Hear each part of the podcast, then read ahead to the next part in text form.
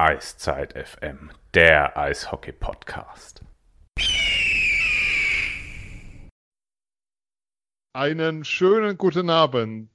Eiszeit FM hier, euer Podcast zu den Adler Mannheim and All Things Hockey. Wir hatten es euch angekündigt. Wir machen ein, dieses Jahr eine zweigeteilte Saisonvorschau. Die heutige Sendung wird sich nur um die Adler Mannheim drehen, den besonderen Fokus natürlich auf das Team eures Herzens nehmen, den amtierenden deutschen Meister. Und in der zweiten Sendung, in der zweiten Vorschau werden wir dann auf die anderen 13 Teams der DL schauen. Die wird am Mittwochmorgen in euren Podcatchern hoffentlich zu finden sein. Die heutige Sendung war angekündigt mit Christian Rotter. Den müssen wir vom Mannheimer Morgen, den müssen wir entschuldigen oder Christian lässt sich entschuldigen. Der hat in der Redaktion Dienst und zwar ihm leider nicht möglich, ähm, da Dinge zu verschieben. Hat uns aber schon zugesagt, mal während des Jahres dabei zu sein. Dafür umso besser, kann man nur sagen gestern auch schon zugesagt, direkt nach dem Spiel gegen Wien. Da war noch kein, von der Absage von Christian keine Rede. Die Stimme der Adler ist wieder da. Hallo Anti, schön, dass du da bist. Anti Soramis. Da bin ich, jawohl, hallo. Und vom Team, der Flo lässt sich heute auch entschuldigen, den könnt ihr aber in der morgigen Sendung wieder hören, ist noch der Phil dabei. Hallo Phil, schönen guten Abend. Hi Sven. Lange nichts mehr aufgenommen. Ich hoffe, wir können das hier noch mit Sendung und so. Äh, vorweg natürlich das große äh, was wir sagen müssen, Anti, ihr habt jetzt mit Radio Regenbogen den Adlern gemeinsam Podcast gestartet. Herzliches Willkommen von uns und weil wir ganz viele Fragen dazu bekommen haben, wir meinen das sehr ernst und freuen uns da sehr drüber, dass es den gibt. Ja, auf alle Fälle. Wir freuen uns auch, dass es äh, euren Podcast gibt. Wobei, ähm, ja, das, ihr, wie sich das entwickelt hat, war einfach so, die Adler wollten einen machen und Regenbogen wollte einen machen und dann haben wir einen gemeinsam gemacht. So, so hat sich das entwickelt und äh, euer Podcast ist ja richtig gut, äh, immer wieder sehr, sehr schön sich anzuhören und deswegen, ähm, wir kommen uns da ja überhaupt nicht in die Quere, sondern wir ergänzen uns und das ist ja richtig schön. Zumal wir auch alle ein gutes Verhältnis untereinander haben. Ja, besser kann man es nicht sagen. Das nehmen wir einfach so mit und die erste Folge von euch gibt's glaube ich, jetzt bei Spotify und soll dann demnächst noch in anderen Genau, das dauert dann Portal, immer ein bisschen, ja. die anderen Portale da die Sachen überprüfen und so weiter. Deswegen dauert es ein bisschen. Aber du hast recht, äh, auf äh, Spotify sind wir jetzt, ja. Okay. Ähm, ich muss gestehen, ich habe keinen Spotify-Account mehr, deswegen muss ich noch etwas warten mit dem Hören, aber ich werde es mir natürlich anhören. Äh, wir wollen schauen, äh, Phil, ein Stück weit auf die Adler, die Vorbereitung. Ähm, ich habe gestern in unsere Gruppe reingeschrieben, bei dem, bei dem Champions Hockey League Spiel, wenn ich mir die Vorbereitung anschaue, sind die Adler so stark oder waren die Teams jetzt in der Champions Hockey League so schwach, ähm, weil das schon sehr, sehr dominant war, was da am Wochenende in Mannheim passiert ist auf dem Eis. Die sind schon sehr, sehr weit in der, für, für ein Team, was jetzt, wo die DL-Saison jetzt erst beginnt, Phil. Ja, definitiv. Ich habe ja auch zurückgeschrieben, ähm, die Wahrheit liegt wahrscheinlich irgendwo in der Mitte. Aber klar, die Adler sind auf dem Eis ähm, schon sehr dominant. Jetzt die, die ersten vier Spiele in der CHL, klar, in, in Tichy ähm, ging es in die Verlängerung, aber auch da ähm, gingen wir dann ja letztlich als Sieger voraus, äh, heraus. Waren ja auch ein paar Vorzeichen, die nicht ganz so einfach waren in der Halle. Ähm, ja, es war jetzt der polnische Meister und ähm, der österreichische Vizemeister. Und die Aufgaben hat man souverän gelöst, das muss man erstmal so machen, ganz klar und als einziges Team bisher schon fix qualifiziert für die Champions Hockey, also fürs Achtelfinale. Anti, ähm, in deiner Wahrnehmung, die Champions Hockey League ist mein Eindruck, hat einen anderen Stellenwert als in früheren Jahren für die Adler.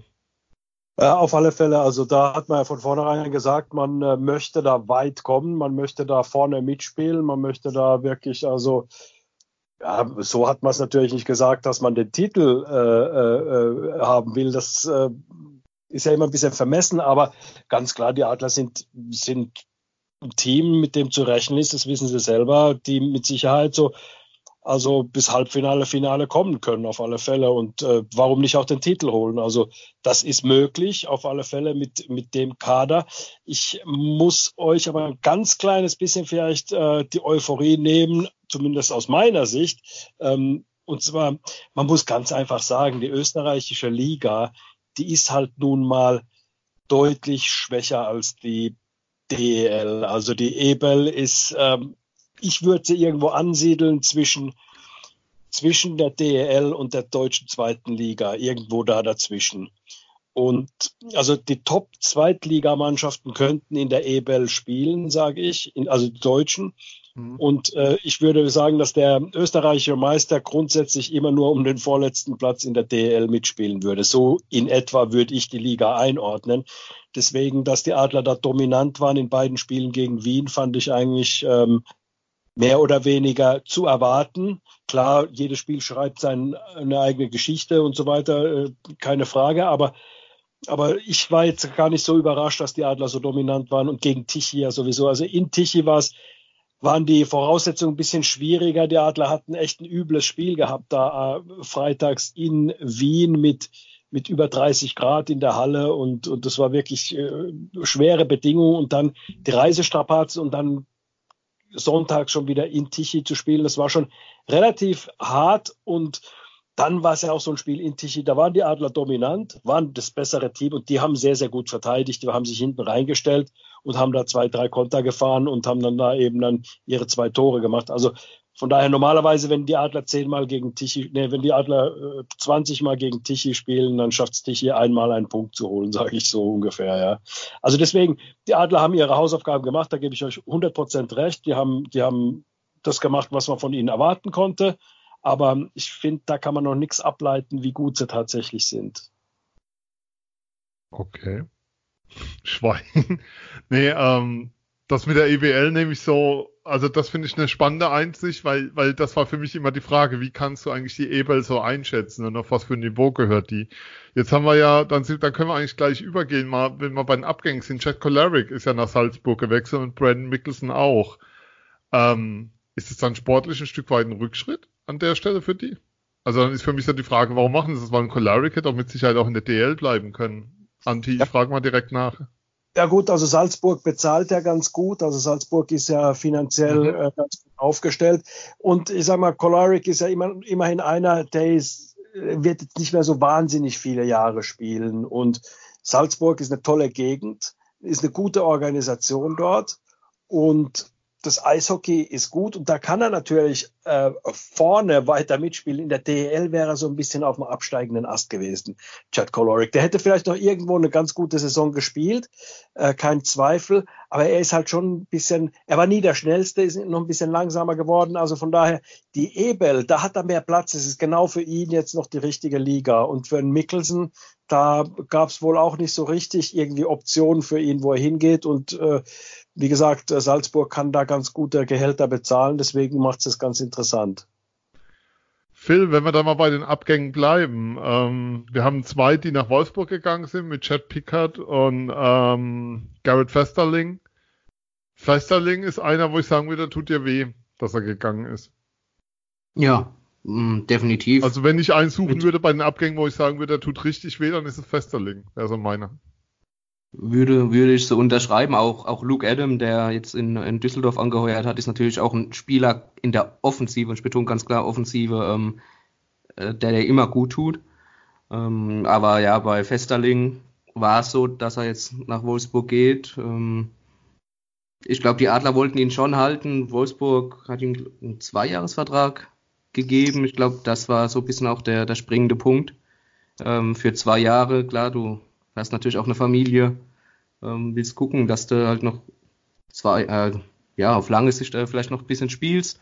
Und das ist natürlich ein Zwei-Jahres-Vertrag mit dem Geld, was er in Wolfsburg bekommt. Der wird da zu den besseren Verdienern gehören. Also es wird in der Gegend der Adler liegen. Ähm, ja, vom, vom Spieler her nachvollziehbar, aber bin ich bei dir, wenn es heißt, äh, ein Neuzugang so wie er gespielt hat, wie in der vergangenen Saison. Das war ja auch mit Abstand seine beste im Adler-Trikot, das muss man ja auch sagen im Vergleich zu den Vorjahren, ähm, ist klar auf jeden Fall ein, ein Abgang, der ein wenig wehtut, ja. Jetzt, jetzt schaue ich gerade auf den Zettel. Luke Adam wurde schon genannt, der war ja am Samstag da. Anti, ähm, der ist jetzt Vater geworden im Sommer, ist jetzt Assistant Captain in Düsseldorf geworden, habe ich gesehen. Für ihn war das, glaube ich, auch eine ziemlich gelungene Lösung, wie sich das alles ergeben hat. Er hat ja selbst gesagt, Düsseldorf hat ein Angebot gemacht, wo er nicht überlegen musste. Ja, genau. Und er ist sicher einer, der noch äh, paar Jahre auf höchstem Niveau hier in der DL spielen kann. Er ist 90 geboren, sprich äh, 29 Jahre alt. Also wird in, äh, nächstes Jahr dann erst 30. Also er wird noch ein paar Jahre spielen können bei Luke Adams. Es ist halt immer die Frage, inwieweit hängt er sich rein, also auch in die Vorbereitung und so.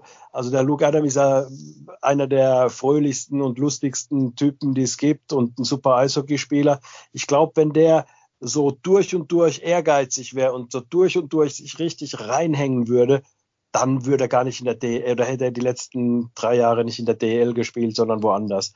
Also er ist, glaube ich, so einer, der sagt so, naja, hier, ich gehe nicht an die Grenze immer äh, in der Vorbereitung für mich und, und, und im Workout und so weiter. Ähm, ich sage nicht, dass er schlecht trainiert oder so, aber er könnte mehr aus sich rausholen. Ich glaube, er lebt dann lieber ein bisschen lockerer ähm, und holt nicht ganz hundertprozentige äh, aus sich raus. So in etwa muss man sich ihn vorstellen ungefähr. Und ähm, der wird auf alle Fälle eine gute Saison in Düsseldorf spielen. Die Düsseldorf haben eine gute Mannschaft. Also ich glaube, dass es ein, gar kein Rückschritt für ihn ist, sondern ich glaube, dass für Luke das sogar wirklich ein äh, ein Schritt nach vorne sein kann, weil er da eine größere Rolle noch bekommt äh, als bei den Adlern. Bei den Adlern hat er eine relativ große Rolle gehabt, kriegt eine noch größere Rolle und ist, äh, wie du gesagt hast, Assistant Captain. Also äh, ich glaube, für seine Karriere ist es mit Sicherheit kein Rückschritt. Und Düsseldorf weiß auch, was er bekommt. Also ich bin mir sicher, Harry Kreis weiß da Bescheid. Ähm, ich glaube, dass, dass, das so, dass das mit einem Spieler war, der an die Grenzen einfach stieß, Phil. Ähm, am System, ich nenne es mal Pavel Groß und seinen Anforderungen und wo es dann auch gut war, dass es so auseinanderging, dass man diese Lösung für ihn gefunden, oder dass diese Lösung sich dann aufgetan hat für ihn. Ja, definitiv. Ich denke, Anti hat ja auch schon alles ja. gesagt. Es ist auch kein Schritt zurück für ihn, sondern eher wahrscheinlich schon ein Schritt nach vorne und ähm, Düsseldorf kann sich auf jeden Fall auf einen guten Spieler freuen und es ist für beide Seiten dann letztlich ähm, eine gute Lösung. Absolut. Ich habe gerade nochmal geschaut, in welchem Jahrgang der gedraftet wurde. Ähm, da standen vorne Spieler wie Steven Stamkos und Drew Doughty. Also der kann noch ein paar Jahre spielen, kann man sagen. Ja, genau. Also das sind ja keine Spieler, wo du jetzt denkst, sie hören in zwei Jahren auf oder so. Eric Carlson war im Übrigen in dem Jahr auch dabei, sehe ich gerade. Also da, da war einiges geboten. Insofern hat er, ist auch, glaube ich, für Düsseldorf, die haben ja den Druck gehabt, nachdem die erste Reihe auseinanderfiel, äh, starke Spieler zu finden, die die ersetzen können. Ich glaube, da haben sie einen guten Fang gemacht, der da entsprechend reinpasst, auf jeden Fall. Also das ist ja jetzt keiner, der sportlich nicht dazu beigetragen hat, dass man einen Titel holt. Absolut, also der ja. hat da, der hat, hat er sehr, sehr stark gespielt, gerade in den Playoffs. Äh, also mit, mit dem ist alle, auf alle Fälle zu rechnen, dass er ein Topspieler in der Liga sein wird. Aber da gebe ich dir recht, Sven, dass, äh, dass es in dieses, wie du es genannt hast, äh, System Pavel Groß für ihn ein bisschen schwieriger war, ja, sagen wir es mal so. Und von daher war das wahrscheinlich die beste Lösung für alle. Ja, mit Sicherheit. Also ähm, glaub, glaub einfach, dass das war für alle Seiten eine gute Lösung an der Stelle. Und ähm, das, was Salzburg angeht, hattest du ja beschrieben. Ähm, aber dann kommen wir doch mal ein Stück weit auf die Zugänge äh, und schauen mal drauf. Ähm, Anti, als wir das letzte Mal hier sprachen, hatten wir es drüber bei den Torhütern, dass, dass wir nicht so genau wissen, wer das sein kann. Und ich mhm. war mir eigentlich sicher, dass das ein Deutscher sein wird, der kommt, weil ich mir nicht vorstellen konnte, dass ähm, die Adler eine Ausländerlizenz mit einem Torhüter vergeben. Und dann kam sonntags die Meldung, ich habe eine WhatsApp bekommen ähm, von Tube Bonk aus Köln, kann ich sagen. Ähm, der schrieb, um Gottes Willen, mit Gustafsson seid ihr noch stärker. Und dann kommt mit Gustafsson Torhüter vom CHL-Champion aus Frölunda nach Mannheim. Mhm. Ähm, wie sehr hat dich das überrascht, dass so ein Spieler nach Mannheim kommt? Das ist eine gute Frage. Also auf der, also zu Gustafsson muss ich sagen, ist einer der besten europäischen Torhüter, also die außerhalb Nordamerika und KHL spielen. Das auf alle Fälle. Und ich wusste, dass die Adler ähm, sich schon auf ein paar Torhüter, äh, sagen wir mal, eingeschossen hatten, die schon also in dieser Kragenweite ungefähr sind. Die waren sogar vielleicht ein bisschen besser. Die haben, äh, die, da gab es den einen oder anderen, der in der KHL gespielt hat, diese beobachtet haben und dann gemerkt haben, okay, ähm, so, das sprengt unseren finanziellen Rahmen. Aber Gustafsson ist sicherlich ähm, einer, der nach Mannheim, also Mannheim stärker machen wird im Zusammenspiel mit Endras, das darf man nicht vergessen, Endras ist ein MVP, Playoff MVP Torhüter und was er kann, das hat er schon oft genug gezeigt. Also es war, glaube ich, eher so, dass man einfach zwei starke Torhüter hat. Und Gustafsson weiß, er hat einen Konkurrenten hier und er weiß, dass er trotzdem ähm, auch spielen wird. Und ich glaube, dass es auch ein finanzieller Anreiz war. Und was die gerne machen, auch da in Schweden und Finnland, die Spieler, ab einem gewissen Alter sagen sie sich auch, ich will noch mal ins Ausland gehen und ähm, irgendwo noch mal Erfahrungen sammeln. Und die DEL ist attraktiv geworden. Gerade, ich meine, da hat er gegen München gespielt im Finale mit Frölunda mhm. äh, in der CHL und hat dann da natürlich auch gesehen, wie stark die DEL ist, dass der Vizemeister oder da, da war er ja noch nicht Vizemeister, sondern da war ja München noch Meister, aber, aber hat gesehen, also so wow, so stark, äh, so stark sind die, sind die Deutschen und hat sich dann äh, auch in die DEL dann, glaube ich, äh, hat gedacht, ja, das ist eine Liga, da passe ich rein. Ähm, Phil, für mich ist das ja, wir hatten es auch schon mal drüber, ähm, das ist immer so das Problem, wenn man eine Sendung macht, dass man viele Gespräche schon geführt hat an anderer Stelle. Ähm, wir hatten es drüber, dass für mich das auch ein Ausdruck davon ist, wo die Adler planen hinzugehen. Also du hast einen Playoff-MVP, du hast mit Dennis Endras den überragenden Torhüter der letzten Saison und der in Playoffs unglaublich gut gespielt hat und in den Wochen davor. Und das Signal, was du setzt, ist, du holst einen der besten europäischen Torhüter dazu, ähm, um da nochmal die, die, den Wettbewerb zu erhöhen, aber auch um nach außen ähm, klar ähm, wir versuchen auf jeder Position alles, um, die, um das beste Team zu bauen. Und wir werden nicht aufhören mit dem Titel und einem Playoff-MVP und dann Nummer zwei dazustellen. Das ist so die Aussage, die für mich da auch ein Stück weit drin steckt. Ja, ich, ich liebe deine Fragen, die schon viel vorwegnehmen. Entschuldigung. alles, alles gut. Ähm, ja, aber wie du sagst, auch mit, mit dem Blick CHL, was wir am Anfang angesprochen haben, wo man so weit wie möglich kommen möchte und ähm, ja, und den Status quo, den man gesetzt hat in der vergangenen Saison, den möchte man natürlich weiter ausbauen. Ist ja klar, weil also stehen bleiben wäre wär Rückschritt. Und ähm, die Adler versuchen sich definitiv ähm, weiterzuentwickeln, was ja jedes Team versucht, aber ähm, vielleicht die Adler noch mit dem einen oder anderen Ausrufezeichen hinten dran. Ganz klar, Gustafsson ist da das beste Beispiel, wenn man den Playoff MVP im Tor hat und dann nicht sagt, wir holen jetzt einen, der Jet Picard auf dem Level von Jet Picard spielt, sondern man holt einen, der, wie Antia gesagt hat, einer der besten europäischen Torhüter ist außerhalb der NHL und KHL. Und ja, klares Statement in, an die Konkurrenz, aber nicht nur an die nationale, sondern auch an die internationale, die sich in der CHL bewegt und mitspielt. Dann formuliert dann ähm, jetzt kein Statement von mir, Phil, sondern einfach die Frage, Björn Krupp ähm, Wunschspieler von Groß, weil er genau das System von Groß kennt oder was bringt er mit ein? Ja, glaube ich schon. Wunschspieler von, von Pavel Groß. Äh, Pavel Groß hat ihn ja in Wolfsburg gehabt, hat auch erzählt, dass so ein bisschen so der, der Zielspieler von ihm war. Ich will nicht Sohn sagen, aber Zielspieler, ähm, den er so dahin gebracht hat, wo er jetzt ist. Und das war auch eine Menge Arbeit. Aber Krupp hat sich darauf ähm, eingelassen, klar, und äh, hat ähm, ähm, ja, unter, unter Pavel Groß zu dem geworden, was er, was er ist und wollte ja auch unbedingt nach Mannheim unter Pavel Groß, um jetzt den nächsten Schritt zu machen, sprich die Chance zu haben, äh, Meister zu werden. Das hat er bei Wolfsburg ja auch schon gehabt, da hat es dreimal nicht geklappt, aus Wolfsburger Sicht leider, klar. Aber ähm, ja, ist schon Wunschspieler, würde ich so sagen.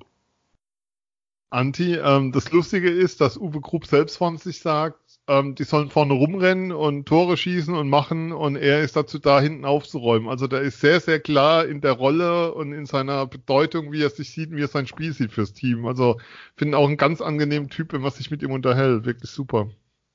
Dir ist genau das passiert, mit dem ich rechne, was mir passieren wird. Du hast Uwe grob gesagt. Oh, oh. Äh, ja. Es ist einfach, ja, er sieht seinem Vater auch so ähnlich, redet ähnlich wie sein Vater. Ja, und, okay. deswegen, also wird mir das auch, aber wobei, es gibt, Dennis Reul nennt ihn auch immer Uwe, also von daher. okay. Ist das also, oder? Genau, genau, ist es also überhaupt kein, ähm, kein Fauxpas deinerseits, sondern es liegt einfach so nah. Ja, ähm, ja also ich finde, ich finde, äh, Krupp ist sicher einer, der, wie er sich selbst auch einschätzt, sicher für die Offensive weniger beitragen wird. Ich kann mich erinnern, der hat mal gegen die Adler ein Tor erzielt. Er erzielt so ein, zwei Tore pro Saison und eins war mal gegen die Adler, das weiß ich, in Wolfsburg von der blauen Linie. Ähm, kann ich mich dran erinnern. Und ähm, das war vor einigen Jahren schon. Ähm, ansonsten habe ich wenig Offensives von ihm jemals gesehen. Und das ist auch, das ist auch okay so. Also du musst ja nicht, du musst ja nicht nur Spieler haben, die für die Offensive beitragen oder da ihren Beitrag leisten. Äh, Grob ist charakterlich ein super Typ. Ich habe ihn kennengelernt. Ich äh, finde, es ist ein ganz, ganz netter Zeitgenosse, so wie du gesagt hast, Sven. Und ähm, er weiß, was er kann und spielt das, was er kann. Und er ist halt wirklich einer, der für die Mannschaft alles in die Waagschale wirft. Er wird, wie man so sagt, einige Scheiben fressen, um, äh, um dann eben einen Sieg auch festzuhalten, ja, und oder, oder sich gegen eine Niederlage zu stemmen oder irgendwie sowas. Also in den ersten Spielen da in, in Wiel, ähm, da hat er so ein bisschen Anpassungs- äh, oder Abstimmungsprobleme äh, gehabt, aber das hat sich deutlich verbessert und wie gesagt, in Wolfsburg hat er sehr stark gespielt, immer wieder defensiv sehr stark gespielt und das traue ich ihm auch zu, dass er da wirklich die Defensive noch stabiler macht, als sie noch ist. Ein ganz anderer Spielertyp ist dann Chad Billins. Das ist schon einer, den du ähm, Phil an die blaue Linie stellen kannst im Überzahlspiel, der das Spiel von hinten aufzieht, der eher auch nach vorne denkt als Verteidiger.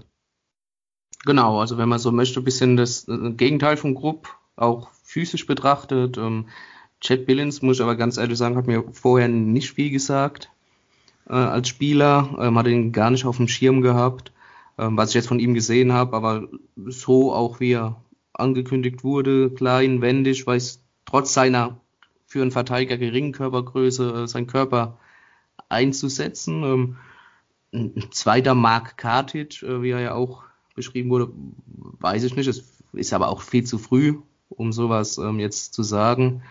Ähm, ja, aber wie du gesagt hast, definitiv einer, der auch offensiv denkt und den mal, der diese Spielmacherfähigkeiten auch ein bisschen hat an der blauen Linie. Und ähm, auch definitiv eine Bereicherung werden kann. Er hat einen Zwei-Jahres-Vertrag bekommen bei den Adlern, ähm, kennt sich in Europa aus, hat in der starken schwedischen Liga gespielt davor, schon mehrfach gezeigt, was er ja kann, zumindest äh, wenn man mal sich die Statistiken anschaut und ähm, sich mal mit Jan Axel Alavaro über ihn unterhält. Aber ähm, genau, ja, einer, der ja. ähnlich wie Grupp die Defensive definitiv noch stärker machen kann. Anti, du hast ja, glaube ich, alles in der Vorbereitung gesehen. Ähm, Chad Billings war schon sehr, sehr auffällig. Also der war sehr schnell, sehr präsent, war so mein Eindruck. Ja gut, als äh, der Spielertyp hat es halt auch einfacher, präsent zu sein und, und mhm. auffällig zu sein. Eben, äh, viel hat es ja gesagt, er ist ein äh, offensiver Verteidiger, einer, der äh, Spiel gut liest, sich schnell bewegt, an der blauen Linie des Gegners auch schnell bewegen kann, schnell die Scheibe verteilen kann. Also viel hat es genau richtig gesagt, so ein Spielmachertyp eben auch an der blauen Linie. Also wird auch mit Sicherheit eine Option in Überzahl werden. Und der hatte ja ich habe ihn letzte Saison ein paar Mal spielen sehen, weil ich verfolge auch die schwedische Liga immer wieder und gucke mir dann da so Zusammenfassungen an. Aber es ist natürlich jetzt von diesem Bild, also von diesem Fernsehbild oder von so Zusammenfassungen sehr, sehr schwer, was über den Spieler zu sagen. Zumal äh, in Linköping, wo er gespielt hat, die waren, die haben eine äh, ganz schlechte Saison gespielt. Also von daher ähm, war es natürlich auch ein bisschen schwierig zu sagen. Punktemäßig war er da auch, glaube glaub ich, drei Tore und 20 Assists oder irgendwie sowas in, mhm. in um die 50 Spiele gehabt. Also war jetzt irgendwie nicht so äh, schlecht, aber jetzt auch nicht irgendwie überragend die Saison. Aber er war einer der Lichtblicke in dem äh, relativ schwachen Team von Linköping. Und ähm, ich denke, dass er hier wieder eine Schippe drauflegen kann und tatsächlich auch ja, die Abwehr stärker machen kann. Und wie, ge genauso wie es Phil eben gesagt hat. Also sehe ich ganz genauso. Ich ähm, erwarte mir auch einiges von ihm.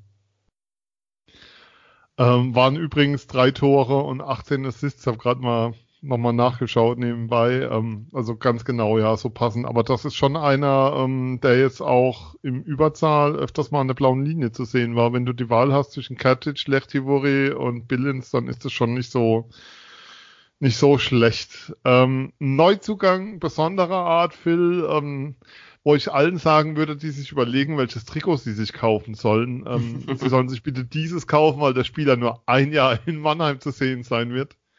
Tim Stützle. Bitte, bitte die Nummer 8 reservieren, ne? Ja, bitte ja. jetzt kaufen, weil nächstes Jahr ist Feierabend. Ja, um es jetzt ganz platt zu sagen, uh, the next one. Ähm, ja, ein, ein, Spieler, bei dem du halt schon, der, der, ist ja auch erst 17, aber bei dem du natürlich schon in der Jugend äh, gesehen hast, welch riesiges Potenzial in ihm steckt, der schlittschuhläuferisch meiner Meinung nach keine Anpassungsprobleme hat äh, im Profi-Eishockey, der auch stocktechnisch gut ist, scheibensicher, Pässe genau aufs Tape spielt und auch einen, einen guten Abschluss hat. Äh, vier Champions League-Spiele jetzt, unabhängig vom Gegner, aber auch vier Punkte gemacht in einer, in einer starken Reihe mit Smith und äh, Huchtala jetzt davor mit ähm, ähm, wer war es davor? In der, in der Smith-Reihe. Da fragst du mich was. Da frag, bin ich jetzt gerade auch falsch. Entschuldigung, ich habe jetzt gerade nicht, äh, habe gerade irgendwann. Ähm, Stützler war ja in der Smith-Reihe und Huchtala war ja aber verletzt in, bei den ersten beiden Champions League Hockeyspielen. Ähm, wer da in der Reihe mitgespielt hat, Stützler, Smith und. Äh, die schalten zur Werbung. Radicke war, war da drin. Ah, Radicke war da noch in der Reihe, genau, die ersten beiden Spiele. Ja, und ähm, ja, wie gesagt, ein Spieler, der definitiv riesiges Potenzial hatten, ja auch schon vor der Saison als ähm, First Round Pick, zumindest, also ein Spieler, der in der ersten Runde gedraftet wird, ähm, gehandelt wurde ich sag, und. Wird, ich sage, der wird Top 10 ge, äh, gedraftet, sage ich jetzt schon, und wahrscheinlich eher eher im unteren Bereich. Also ich sage, genau. der wird Top, Top 5. Äh, also der ist unglaublich, wie der sich entwickelt hat, finde ich. Also alleine in den Spielen, der hat jetzt vier Pflichtspiele im Profibereich gespielt. Klar muss man sagen, das sind natürlich nochmal andere Spiele. Die Intensität in der DL ist äh, höher als jetzt gegen den österreichischen Vizemeister oder gegen den polnischen Meister. Aber er hat ansatzweise gezeigt, wie er sich da bewegt. Und mhm. er wird so im, ich schätze im November, Dezember wird er dann auf einmal nochmal explodieren und dann ab Januar, Februar wirklich also absolut äh, in der DEL-Spitze sein mit 17 Jahren. Na gut, ja. er wird nur 18, also dann, ja. dann ist er 18, ja. Ja, genau, das, das, wollte, das wollte ich auch. Oh, sorry, Anti, ich wollte jetzt nicht unterbrechen. Bitte mach. Nee, hast du dich, ich habe dich aber, unterbrochen. Ja, aber wollte wollt ich auch sagen, also Top 10 äh, sehe ich ihn auch definitiv. Ähm, was, was ich auch ganz interessant fand, es äh, stand ja schon in der vor der vergangenen Saison fest, dass er ja eigentlich aufs College gehen möchte und davor nochmal ein Jahr in der United States Hockey League, also in der Amateur-Jugendliga, dass er dann aufs College gehen kann, verbringt als Zwischenstation, aber dieser Weg, den ja Moritz Seider hingelegt hat, jetzt bei den Adler Mannheim als 17-Jähriger, da so aufzutrumpfen, unter Pavel Groß gegen Männer zu spielen, was ihm ja auch im, im Draft nochmal unheimlich geholfen hat, auch die starke WM und die U20-WM vor allem, die er ja als 17-Jähriger als Kapitän aufs Eis geführt hat bei dem Aufstieg. Ähm, das war natürlich auch so ein Punkt, den Tim Stützler auch nochmal hat umdenken lassen und ähm, dann doch einen Dreijahresvertrag bei den Adlern zu unterschreiben. Also ja. Seider als Vorbild ein Stück weit. Ja, ähm, Seider ja. als Vorbild, welchen Weg man in Mannheim bestreiten kann. möchte. Natürlich hat man nicht jeden, jeden Jahrgang einen Spieler wie Tim Stützler oder Moritz Seider. Das sind ja schon Ausnahmetalente gerade in Deutschland, aber definitiv ein, Beispiel, welchen Weg man gehen kann und welche Optionen einem offen stehen vielleicht dann auch. Du hast also, ja. Anti, bitte. Das sehe ich auch so wie, wie, wie äh, Phil, dass es äh, durchaus eine Möglichkeit, eine, eine Möglichkeit ist, zumal, also wenn er jetzt in die USHL gegangen wäre, hätte da noch ein Jahr gespielt, und dann auf die Universität gegangen. Bei der Universität, für die, die es vielleicht nicht so wissen, ähm, da wird gutes Eishockey gespielt, da wird sehr, sehr viel trainiert. Die haben gerade mal was über 30 Spiele in der Saison, bisschen Vorbereitung. Also die spielen nicht besonders viel, aber dafür bekommt man nach vier Jahren ähm, durch das Studium dann auch ähm, einen Universitätsabschluss. Aber einer der so begabt ist wie Tim Stützler, der wird keinen Universitätsabschluss jetzt erstmal brauchen.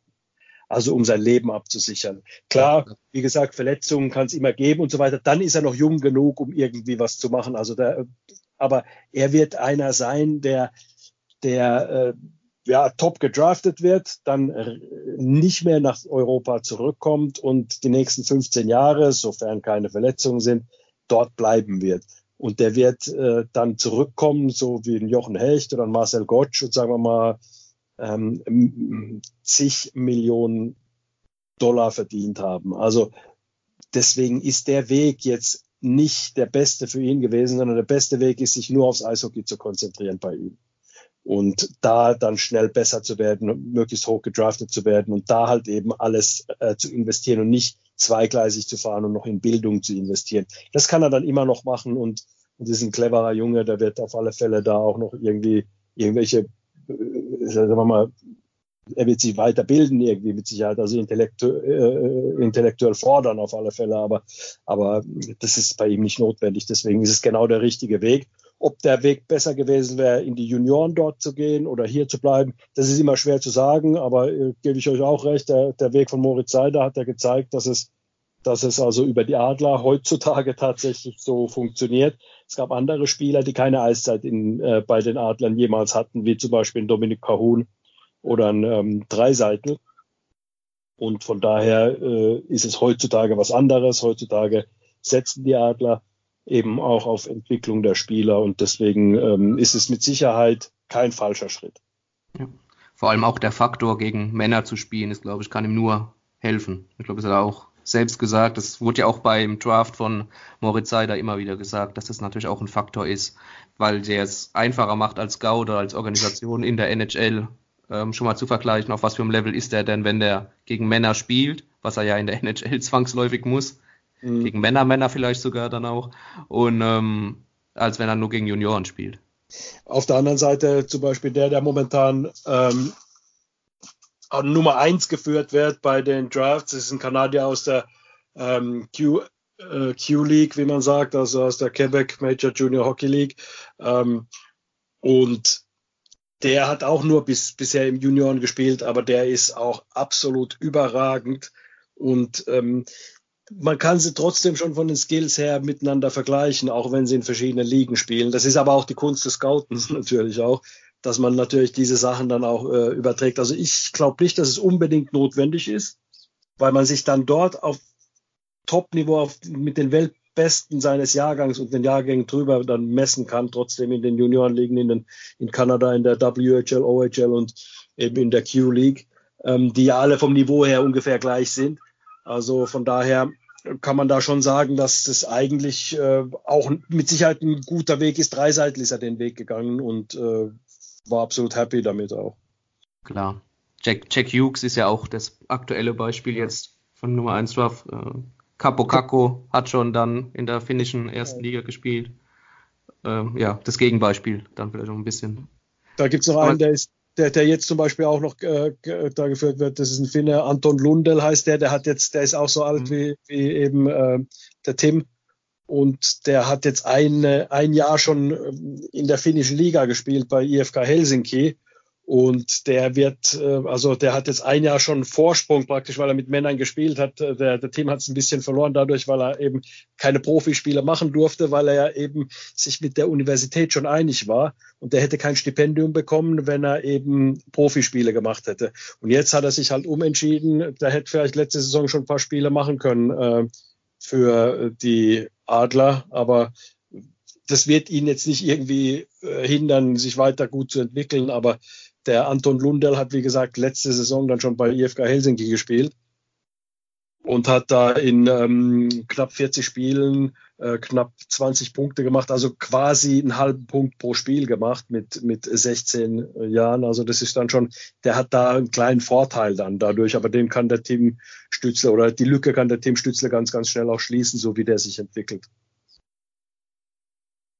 Was man schon mal sagen kann, ähm, ist, dass beim Spiel in Wien waren fünf NHL-Scouts vor Ort, also fünf Teams der NHL haben schon ihre Scouts hingeschickt, um Stüssle beobachten zu lassen. Das soll heißen, wir werden auch dieses Jahr wieder viele Scouts auf der Pressetribüne sehen. Und äh, was auffällig war am Sonntag war, dass es so zwei, drei Szenen gab, wo die Wiener schon mal geguckt haben, wie ist der Junge denn so drauf? Also wo es dann mal so ein kleines Gerangel gab oder nochmal ein Stock kam, nachdem abgepfiffen war wo du schon gemerkt hast, ähm, da wurde schon ein Stück weit auch auf ihn speziell nochmal geschaut, wie er reagiert, wo ich dann dachte, hey, der hat einen Kita, bleibt mal weg. Aber ähm, das gehört dann natürlich auch dazu.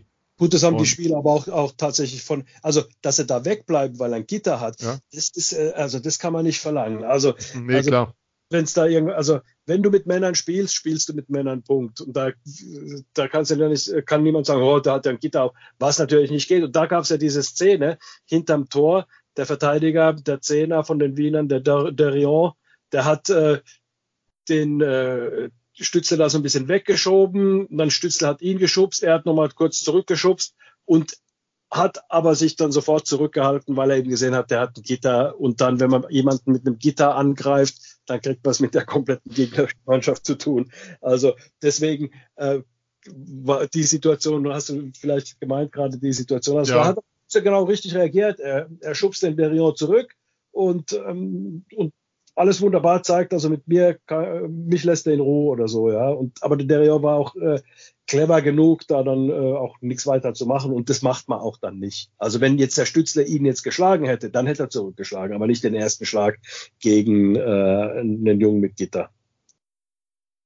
Nee, aber insgesamt brutal auffällig und was, was dir auch auffällt äh, bei Stützler, wie der im Powerplay technisch und mit der Geschwindigkeit schon spielt, das, das ist dermaßen beeindruckend. Weiß nicht, ob es das gegen Tisch, ich glaube, es war 2-0. Ähm, dreimal das gleiche versucht und oder viermal oder was und irgendwann hat es dann geklappt und immer versucht, den Pass durchzuspielen aufs lange Eck und irgendwann hat es dann funktioniert und das ist also auch so vom Kopf her so reif zu sein und alles, wenn du ihn auch erlebst außerhalb vom Eis in dem Alter. Ich finde, ich kneif mich da immer wieder und denke, wenn du siehst, wie alt die Jungs sind. Bei Seider war das ja, ist es ja immer noch auffällig, dass du dir klar machen musst, er ist erst 18. Ja. Ähm, pff, schüttelst dich schon. Lass uns mal bei den Neuzugängen weitergucken. Ähm, da gebe ich einfach dir das Wort, Anti, ähm, was Jan-Mikael Jerwin betrifft. Spielmacher, finde ich. So vom Typ ja, her. Hatten wir darüber nicht gesprochen? Gehabt? Ja, du hattest angekündigt und ähm, ich glaube, da du hattest ihn verglichen mit, ich komme jetzt nicht auf den Namen. Glenn Metropolit. Mit Metropolit verglichen, genau. Genau, und zwar in, insofern, was für Pässe er spielen kann. Er ja. ist natürlich vom Spielertyp her anders als Glenn. Also geht schon in die Richtung, aber die sind jetzt, äh, die lassen sich jetzt nicht unbedingt äh, 100% vergleichen, aber wenn, wenn man die Pässe sieht, die er spielt, die Glenn Metropolit eben auch spielen konnte, ähm, also das ist schon, das ist schon Wahnsinn. Und was mir halt an, an äh, Järvinen gut gefällt, ist, dass er eben auch in die Ecken geht, in den Ecken seine Zweikämpfe gewinnt, also vor Körperkontakt auch nicht zurückschreckt oder sich da scheut, auch Körperkontakt zu haben. Er ist jetzt keiner, der im Vorcheck den Gegner zusammenfährt. Das macht er nicht äh, oder muss er auch nicht. Das nicht seine, seine Aufgabe, aber er, er checkt und, und äh, kann Checks entgegennehmen und vor allem braucht nur ganz, ganz wenig Raum, um die Scheibe zu bewegen und um Plays zu machen. Also das finde ich schon, das ist äh, also ein absoluter Upgrade für die Adler. So hatte ich es ja auch damals, glaube ich, irgendwie in die mhm. Richtung. Das zumindest ja. damals. Also, äh, du, du, hast ihn sehr positiv, also sehr angepreist in einem sehr positiven Sinn. Was man bisher gesehen hat, sieht es auch danach aus. Ähm, ja. Letzter Neuzugang wir rennen ein bisschen durch. ähm, Phil, für mich Typ vom Spielertyp her zu, Zeug zum Publikumsliebling, Borna Rendulic. Ähm, ich mag es, wenn ich einen Spieler erkenne an seiner Art zu skaten und wie der was Eis fliegt. Wow. Ja, gutes Stichwort, ähm, weil Trainingsauftakt in der Nebenhalle der SAP Arena, erstes öffentliches Training. Borna Rendulic kommt aufs Eis und es war der Spieler, dem gefühlt jeder als erstes aufgefallen ist. Äh, weil äh, A, weil er groß ist, weil er schon mal was, was hermacht, wenn er auf Schlittschuhen steht und, und breit natürlich. Und weil er einen Mod-Schuss hat. Also der hat sich erstmal einen Puck genommen, hat ein paar Scheiben aufs, aufs Tor gehämmert und ähm, die haben alle unter, sind alle unter der Latte eingeschlagen. Das ist äh, schon ein Typ, ähm, den du gleich wieder erkennst, wie du es äh, richtig gesagt hast. Und als ähm, ähm, Anti gesagt hat, Jervinen ist natürlich nicht der Spieler, der andere über den Haufen fährt. Nee, absolut nicht, weil das ist dann eher die Aufgabe von so einem äh, Rendulic, der das ohne Probleme machen kann. Also der, der, der es geht, es geht, äh, ja, nochmal langsam, der auf den Skates sehr gut ist, der eine gute Technik hat und ähm, auch eine gute Übersicht, wenn man sich mal die Powerplay-Tore in Wien anschaut, ähm, wie abgezockt er da lang am Puck ist, er dann auf Bergmann ablegt, der dann nur noch ähm, mehr oder minder einschieben muss. Und ähm, ja, allgemein seine Scorer-Qualitäten, die hat er ja schon in der Vorbereitung gezeigt. Also ein Spieler, der definitiv äh, Spaß macht und bei dem man auch die, die finnische Schule, finde ich zumindest, ähm, sofort erkennt, ähm, was seine läuferischen Fähigkeiten angeht und Technik und all, alles drumherum. Und ähm, ja, und ähm, auch ein Spieler, der gesagt hat, im System von Pavel Groß muss man noch mehr laufen, als ich es äh, bisher so in meinen Stationen erlebt habe, aber der hat da null Anpassungsschwierigkeiten. Aber das, damit war auch meiner Meinung nach gar nicht zu rechnen. Also Top-Neuzugang, absolut. Ich bin begeistert. Man hört es vielleicht leicht raus. Anti, zur Erklärung für die, die es vielleicht äh, nicht so auf dem Schirm haben, der, der Rendulic ist ja Kroate, aber ist mit 15 Jahren nach Finnland gegangen und hat in Finnland dann sieben Jahre gespielt und hat, sagen wir mal, den Feinschliff bekommen und äh, ist dort der Spieler geworden, der heute ist. Also er spricht im Übrigen auch äh, ganz gut Finnisch, das ist ganz witzig. Dann äh, die Finnen sprechen mit dem dann auch natürlich Finnisch und das ist ganz lustig, ja.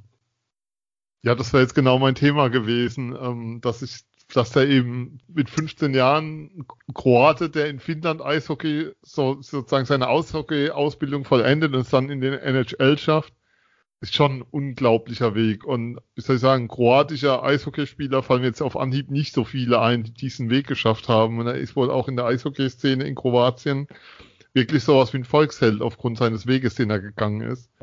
Ja, Also, ähm, ja, Hut ab. Er ist mit seinem Vater damals nach Finnland, ist zu Ilves Tampere als erstes gegangen.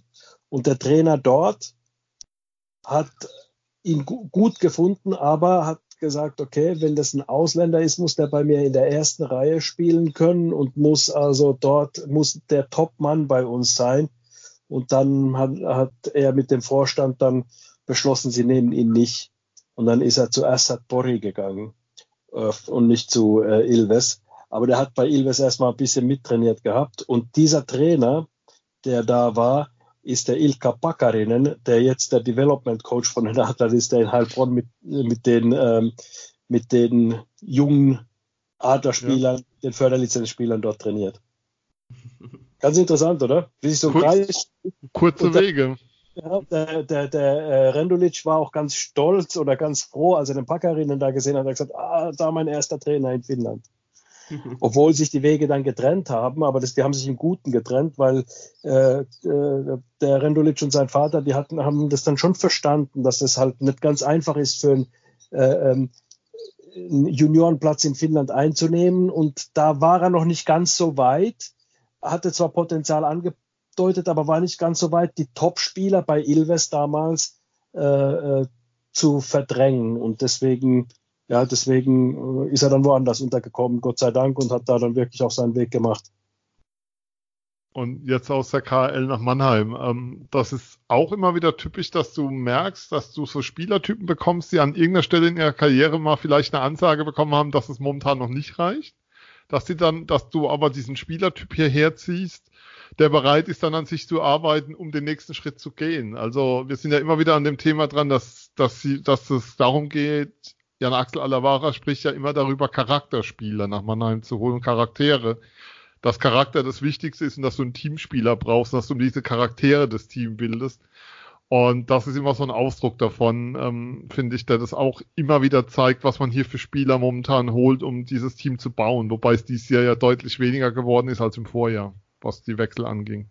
Äh, ja, äh, auf alle Fälle. Das ist äh, bei Rendulic ist es ja so, also der war sich mit äh, Podolsk, Podolsk nicht mehr einig und dann Podolsk hat aber noch die Rechte für ein Jahr für ihn. Und äh, das war jetzt nicht so, dass die, die, die, die konnten sich mit einem anderen Club auch nicht einigen. So ungefähr ist die Geschichte. Und dann haben sie, äh, dann hat er gesagt, okay, dann spielt er halt nicht in der KHL, spielt ein Jahr nochmal woanders.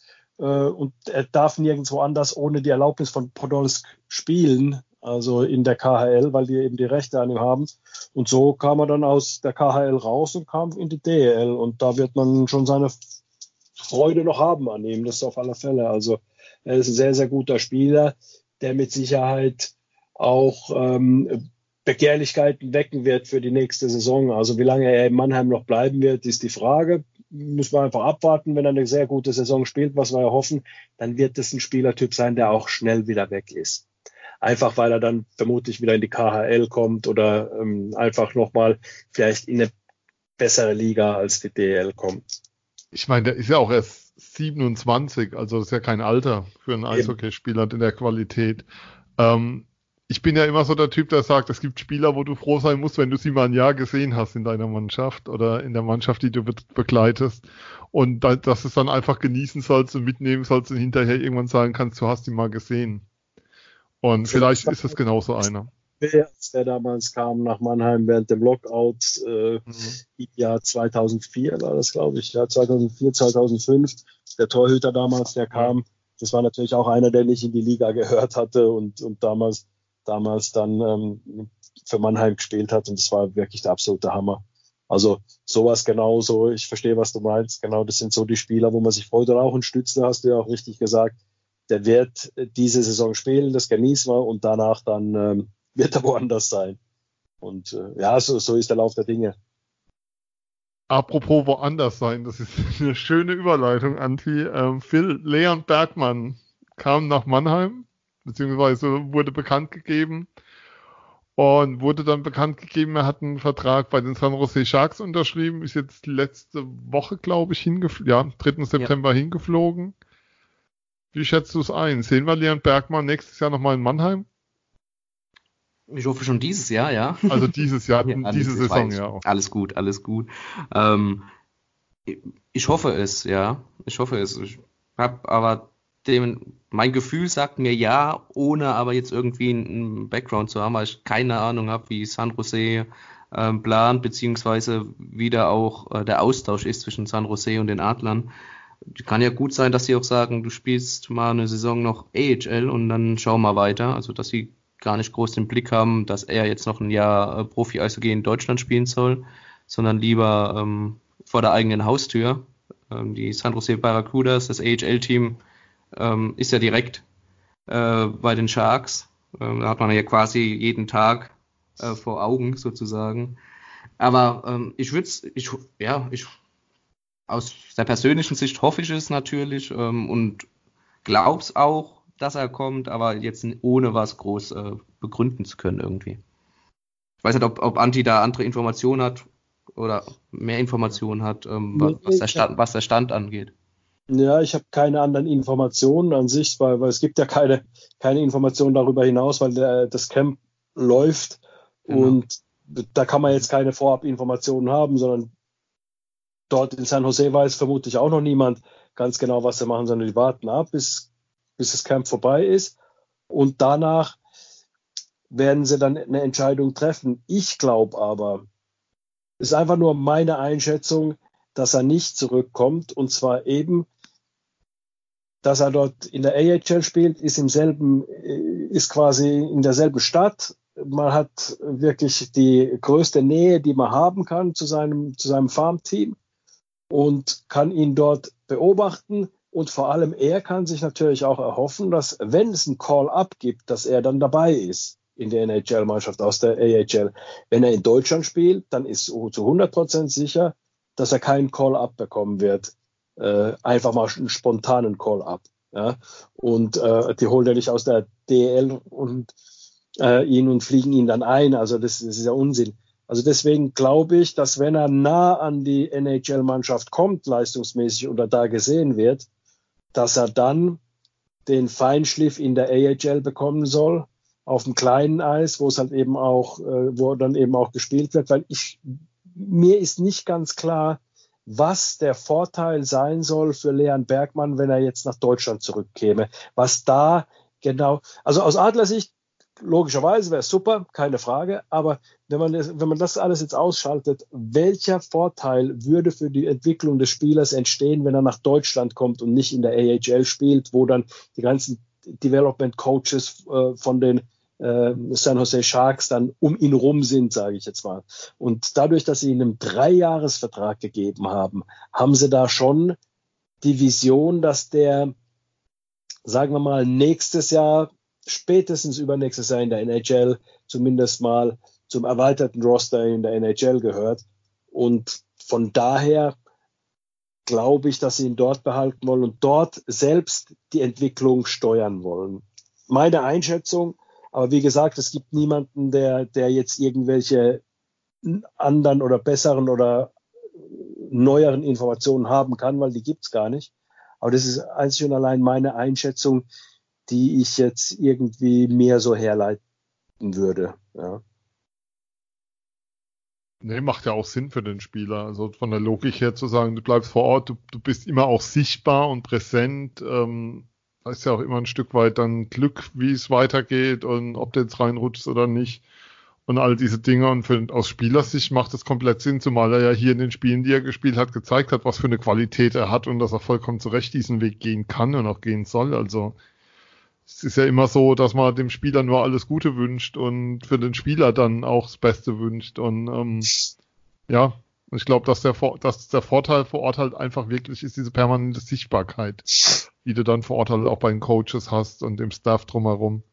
Und dass dir das eben helfen würde. Was natürlich schade wäre für die Adler, der NHL-Nachfolger ist ja dann auch schon für nächstes Jahr mit Stefan Leubel bekannt gegeben worden, wo man dann auch denken kann, hm, ob der in Mannheim aufläuft, das sehen wir dann nächstes Jahr, aber ähm, würde dann so weitergehen. Aber ein anderer Spieler, wo wir uns, glaube ich, einig sind, dass wir den in Mannheim wohl auch nicht mehr sehen werden, der Name ist schon mehrmals gefallen hier heute Abend, äh, Phil Moritz Seider. Also meine Einschätzung ist, wir sehen den in Mannheim nicht mehr auf dem Eis für die Adler nächsten, in dieser Saison.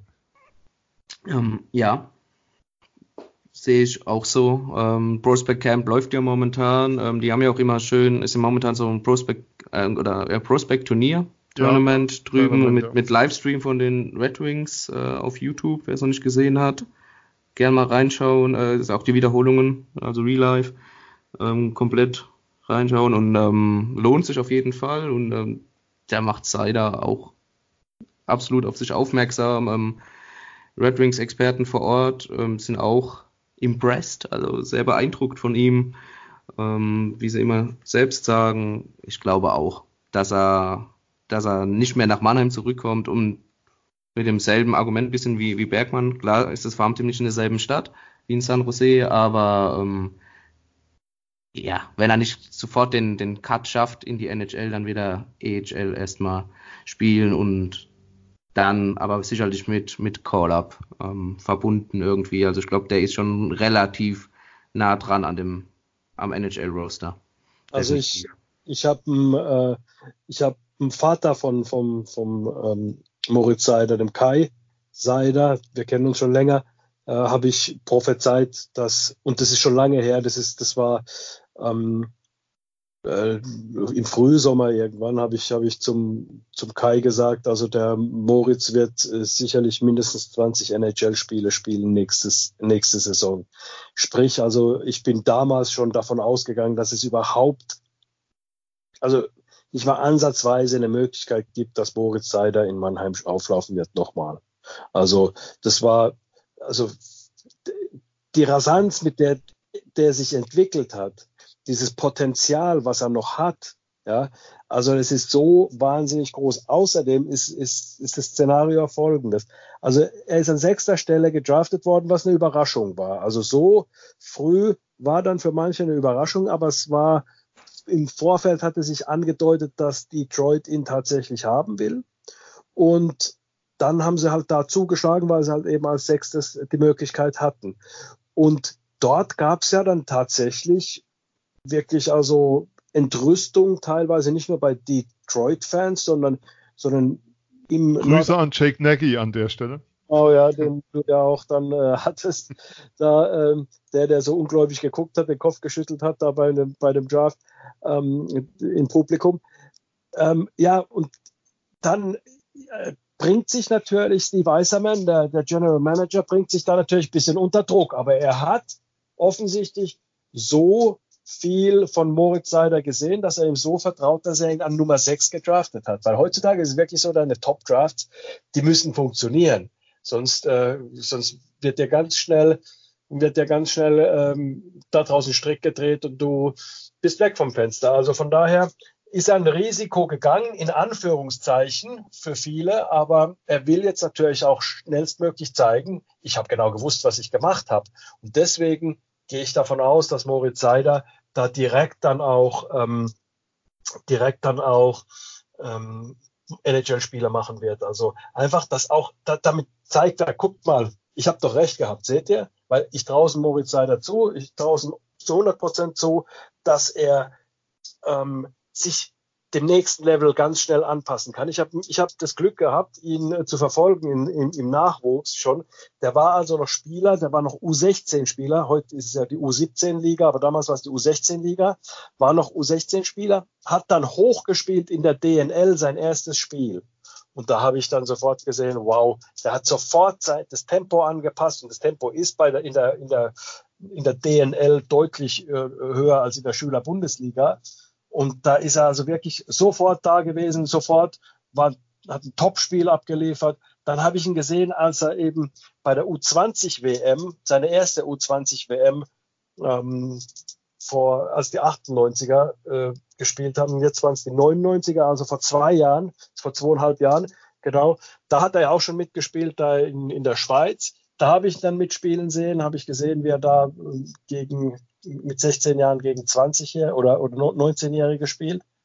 Da habe ich gedacht, okay, wow, also da hat er sich auch sofort, ist sofort da ähm, auf dieses Tempo, auf dieses Niveau gekommen auf, im, im internationalen Bereich. Und von daher, ja, wird er das auch schaffen, jetzt äh, in der NHL sich ganz schnell da anzupassen. Also wie gesagt, ich prophezei 20 Spiele plus in der kommenden Saison für Moritz Seider. Sprich, völlig ausgeschlossen, dass er nach Mannheim kommt. Hm. Das ist sehr interessant, Anti, was du sagst, auch mit dieser Anpassung, weil ich glaube, das ist auch seine größte Stärke, ne? diese, diese Anpassung. Genau. Ja. Er kommt, wie du gesagt hast, er kommt in die DNL als, als 16-Jähriger, ist da eine der besten. Er kommt in die DEL, passt sich an, er spielt die WM bei den Männern und ist sofort auf diesem Niveau dieser WM. Und ja, ja. Und, und dieses, was ich auch noch ganz stark bei Moritz Heider finde, ist dieses, äh, ja, dass er das Wort Rhythmus nicht zu kennen scheint. Also auch nach einer Verletzung oder so, der, oder ja, nach einer Verletzung kommt rein und ähm, ist sofort wieder voll da, als wäre nie, wäre nie weg gewesen. Gerade jüngstes Beispiel natürlich bei der WM ähm, beim Viertelfinale gegen Tschechien. Ja. Als er da dann wieder zurück war nach dem brutalen Foul, nach dem Slowakei-Spiel in der, in der Gruppenphase. Ähm, ja, und kommt da wieder zurück und spielt äh, ein herausragendes Viertelfinale gegen Tschechien damals. Wahrscheinlich der beste deutsche Verteidiger auf dem Eis. Ja. Und das ist überragend. Genau, und, und äh, was er halt auch hat, und das ist auch eine Gabe, er hat ein riesen Selbstvertrauen. Ja, das ist was, er, kann, er hat ein riesen Selbstvertrauen aufgebaut, weil er sich sehr realistisch sieht. Er sieht sein Potenzial und daraus schöpft er auch irgendwo sein Selbstvertrauen, ohne dass er jetzt irgendwie denkt, er ist so gut, da muss ich nichts mehr sagen lassen. Ja, also er hat, er hat so dieses, dieses äh, riesige Selbstvertrauen, aber in vernünftiger Weise, das nicht in Arroganz oder Überheblichkeit eben dann umschlägt, sondern, sondern es hilft seinem Spiel unglaublich. Deswegen hat er auch so eine Ruhe, weil er weiß, was er kann. Und entsprechend also auch dann daraus, aus, aus, aus diesen Szenen, die er gehabt hat, immer wieder, wenn er ganz ruhig die Scheibe hat, der Vorchecker kommt, er hat die Übersicht, den Pass zu spielen, macht da keine Fehler und ist da wirklich, ähm, daraus schöpft er natürlich immer mehr, immer mehr Selbstvertrauen. Und von daher ist es also ein Riesenplus für ihn, dass er da so wirklich sich, äh, sich selbst auf sich verlassen kann, dass er weiß, was er kann und sich auf sich selber verlassen kann. Also das ist ein Riesenplus, weil es gibt viele, die zweifeln dann doch an sich selbst. Und er, ich glaube, er hat da schon im Hinterkopf, dass er, dass es was wird aus seiner Karriere. Ja. Wäre ja auch dumm, wenn er, wenn er, wenn er anders denken würde, weil es ist ja völlig klar, der wird in drei, vier Jahren wird der einen Vertrag unterschreiben, irgendwo einen Sechsjahresvertrag über, ich sag mal, 50 Millionen oder irgendwie sowas. Ähm, irgendwo, wenn man realistisch ist, muss man einfach sagen, ja, so wird's halt kommen. Ja. Und das weiß er auch, er ist intelligent genug. Er weiß, wenn er jetzt alles richtig macht, wenn er hart arbeitet, wenn er, äh, wenn er alles in die Waagschale wirft, wirklich alles dem unterordnet, seinem Ziel näher zu kommen, dann weiß er auch, dass es passieren wird in den nächsten paar Jahren da ist er intelligent genug und, und auch nicht, nicht so dumm, dass er sagt, oh, das schiebe ich alles weg. Du musst dich mit den Sachen auseinandersetzen können. Das hilft dir nichts, wenn du das einfach wegschiebst, sondern du musst dich mit solchen Sachen, was passieren kann, alles, woraufhin du arbeitest, ähm, die Sachen, die gehen dir im Kopf rum, die kannst du gar nicht weg irgendwie schließen. Ähm, das ist genauso, wie wenn ich euch jetzt sage, ähm, Männer, denkt mal jetzt gerade nicht an eine Orange. Ja? Geht nicht. Mhm. Klassiker, ja. Mhm. genau, habt ihr genau daran gedacht. Und, ähm, und bei ihm ist es auch so, er weiß ja, was auf ihn zukommen wird irgendwann, wenn er weiter so hart arbeitet und wenn er weiter sich so entwickelt. Und diese Entwicklung kommt halt eben über die harte Arbeit. Ja, und über das, was er leistet auch. Also das ist ja alles erarbeitet und die Entwicklung war wirklich rasant. Ähm, wünschen wir ihm alles Gute. Wir hoffen natürlich, dass die NHL Global Tour, dann in zwei oder drei Jahren, dass die Detroit Red Wings ein Spiel in Mannheim haben werden. Ja, das wäre cool. Überhaupt, in, wer, ja. wer, welche Mannschaft in Mannheim spielt, ist Hauptsache mal wieder eine äh, NHL-Mannschaft. Detroit wird dann natürlich passen, klar. Ja, in dem Fall wird es sehr gut passen. Die Berliner haben ja das Problem, ähm, Problem Anführungszeichen, kein, dass kein Kahun mehr bei den Blackhawks ist Ende September, aber das soll uns hier nicht beschäftigen. Grüße nach Berlin. Ähm, bei den Fragen, die wir haben zum Kader, wir haben jetzt so ein bisschen über die Spiel, wir sind jetzt so ein bisschen rüber zu den Spielern, wo wir Fragen haben, wie das, das sich entwickelt. Ähm, Thomas Larkin, Anti, wäre, da ist ja immer noch offen, ob er die deutsche Staatsbürgerschaft erhält, beziehungsweise wann er sie erhält. Hast du irgendwelche Infos? Weil wenn die Adler ihn lizenzieren, würde es heißen, dass die Adler die zehnte Ausländerlizenz vergeben und nur noch eine frei hätten, wo sie dann während der Saison reagieren könnten auf Ausfälle oder Verletzungen. Hast du da Informationen über den Stand? Nee, also es ist äh, natürlich sehr, sehr schwierig, da jetzt was zu, ähm, äh, zu sagen, weil es hieß ja schon seit zwei Jahren, dass er, dass er bald vielleicht schon die deutsche Staatsangehörigkeit äh, erhält. Äh, seine Frau ist ja, ist ja Deutsche, ja. er ist Italiener mit äh, amerikanischem Pass auch. Also normalerweise sind die Voraussetzungen da, dass er einen deutschen Pass erhält, aber es ähm, zieht sich halt eben und das ist momentan halt Stand der Dinge. Also es gibt keine Wasserstandsmeldung, mhm. zumal ja noch, glaube ich, das Verfahren gegen ihn läuft oder zumindest irgendwie es noch Anhörungen gibt oder es kam ja sogar zu einer Anklage äh, mit diesem Foul in Brüners. Ja. ja. Also könnte sein, dass es damit zusammenhängt. Also ich habe ich, ich hab keine Ahnung. Ich müsste mir jetzt hier was zusammenreimen. Das machen wir aber nicht irgendwas, irgendwas ist, ähm, ist, was diesen Prozess eben dann äh, verlangsamt. Also was er auf alle Fälle kann, er kann gut genug Deutsch, um den deutschen, die mhm. deutsche Staatsangehörigkeit zu bekommen. Das äh, weiß ich, weil äh, du musst nicht besonders gut Deutsch können, aber er kann fließend Deutsch, kann sich auf Deutsch unterhalten. Also äh, dann äh, Larkin ist auch ein intelligenter Typ, er ist belesen, also er kennt auch das deutsche, ich sag mal, Rechtssystem, er kennt das deutsche politische System, also diese ganzen Sachen, diese, ich sag's mal, Staatsbürgerkunde oder so. Also daran hängt es mit Sicherheit nicht bei ihm, sondern äh, es muss irgendwas anderes sein oder es gibt irgendwie einfach ein, einfach ein, äh, im Ausländeramt irgendwo ein Stau und, und das dauert halt jetzt lange, bis die das dann äh, unterm Strich dann irgendwie entscheiden. Von daher da frage ich mal anders. Gehst du davon aus, dass er am Freitag im Aufgebot stehen wird? Oder glaubst du, dass die Adler noch warten, was die Lizenzierung angeht? Nee, ich glaube nicht, dass er im Aufgebot. Das wäre, also, das, das wäre jetzt, das wäre jetzt, er wird jetzt in dieser Woche kein Deutscher werden. Das glaube ich, äh, ist so, ja, schätze ich jetzt einfach mal. Und jetzt, wenn, wenn er die Möglichkeit hat, möglicherweise in zwei Monaten oder in anderthalb Monaten oder in sechs, mhm. anderthalb Monate werden ja sechs Wochen, ähm, also vier, sechs, acht Wochen Deutscher zu werden, dann wäre es dumm, ihn jetzt zu lizenzieren. Von daher, weil momentan ist keine Not da, es sind genug Verteidiger, es sind momentan sieben Verteidiger, Möser ist bald wieder fit, also sind hast du acht Verteidiger, du brauchst ihn momentan nicht. Dringend. Also du brauchst ihn ja. auf lange Sicht schon im Kader, ja. weil es ein guter Spieler. Aber momentan könntest du ihn jetzt auch, kannst du ihn ersetzen. Also du verlierst kein Spiel deswegen, weil Thomas Larkin jetzt äh, lizenziert, äh, nicht lizenziert wird, sag ich. Ja. Ähm, und deswegen, deswegen glaube ich, dass er nicht spielt. Meine Einschätzung, ich habe keinerlei anderen Informationen oder irgendwie sowas, sondern es ist einfach meine Einschätzung. Ich krieg hier gerade via Twitter live in der Sendung eine Information rein. Und zwar hat Moritz Seider nach dem Morning Practice mit einem Journalisten gesprochen und gesagt, dass er davon ausgeht, in den USA, also in Nordamerika zu spielen, entweder in Detroit oder Grand Rapids und er wartet einfach ab, was der Final Call sein wird. Das ist am Rande des NHL Prospect Camps, hat er das einem Journalisten gesagt. Ah, ja. Ähm, das hier direkt dann live in die Sendung rein. deckt sich ja mit dem, was wir gesagt hatten. Ähm, Phil wird den Namen Tobias Rieder, brauchen wir nicht viel sagen. Die Adler haben gesagt, sie wollen ihn, ähm, ja, wenn er, wenn er verfügbar ist, aber der ist gerade in Calgary im Camp. Da müssen wir ansonsten eigentlich nicht viel drüber verlieren.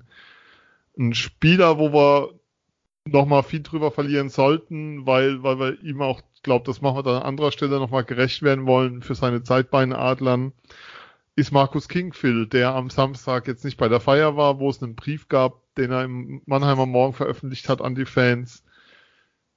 Ähm, schade, dass eine große Zeit so zu Ende gegangen ist.